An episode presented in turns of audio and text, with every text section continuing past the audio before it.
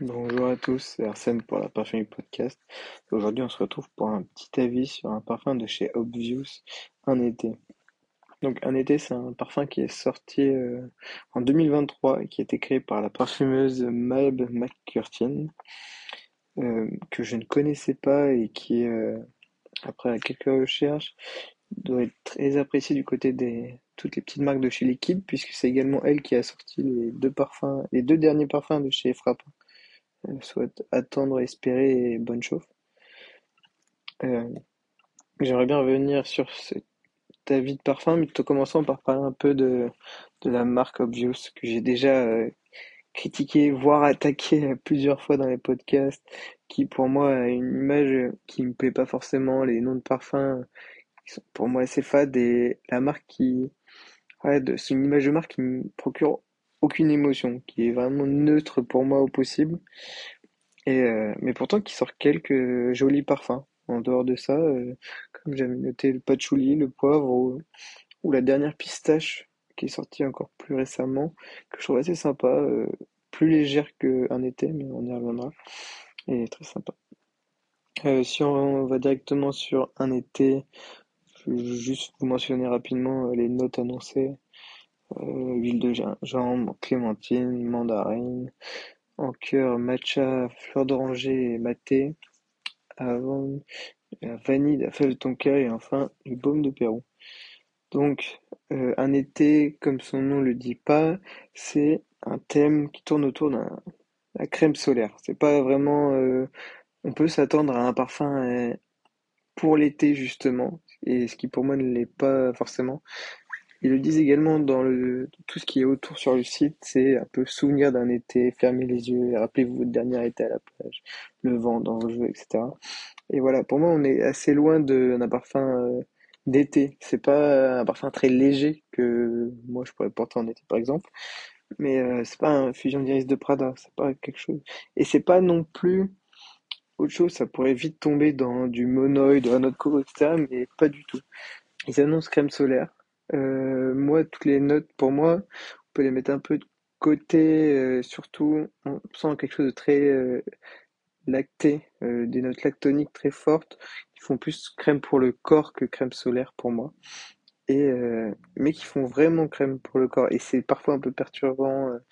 J'ai des fois encore un peu de mal sur ce parfum quand je sens des petites facettes presque savonneuses et qui me perturbent un peu mais euh, sur la euh, totalité du parfum, est vraiment très joli pour moi.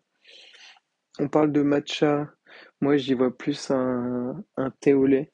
Euh, je retrouve pas tout ce côté très herbacé du matcha, où on pourrait se retrouver, même si j'apprécie, hein, mais le matcha c'est très, voilà, on, a un mouton au milieu d'un pâturage, quoi, où on mange de l'herbe très clairement, et alors que là pas du tout. on a le côté thé qui est, qui est sympa et qui plus en plus à la mode quand même euh, dans le parfum. Et voilà, il n'y a pas le côté herbacé, donc n'ayez pas peur si vous n'aimez pas le matcha ni son odeur, vous pouvez y aller. Par contre, effectivement, pour moi, c'est pas un parfum qui plaira à tout le monde. Euh, le parti pris est assez fort pour une marque qui semble lisse, en tout cas euh, dans sa direction artistique pour moi.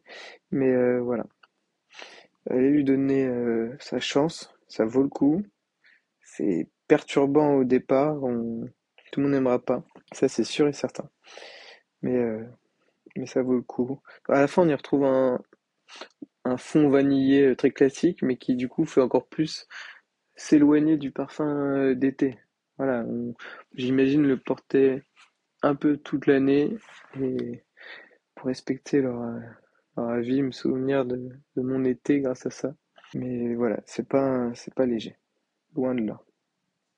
C'est pas une sucraille non plus, ça vous en faites pas, mais c'est un, bon entre-deux et qui est très joli.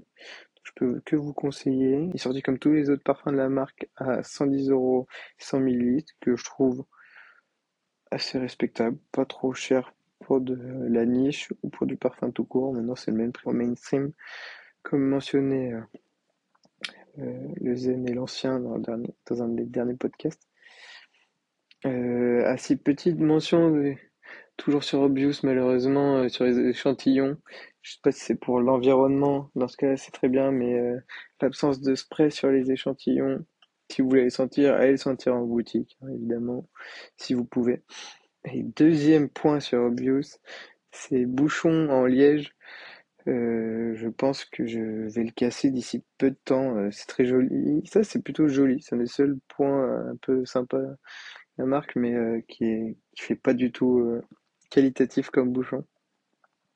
Donc c'est un peu dommage, mais euh, voilà. Même si ça va pas réconcilier avec la totalité de la marque, Obvious fait des belles choses et il faut le dire, il faut le dire très clairement. Je m'acharne pas sur une marque pour m'acharner sur une marque, c'est loin de là. Obvious, c'est pas c'est pas BDK, c'est pas des marques que cite souvent, l'ancien ou le Zen, que je ne citerai pas, mais euh, mais voilà, allez-y et euh, j'attends vos retours impatiemment euh, sur le site. hein.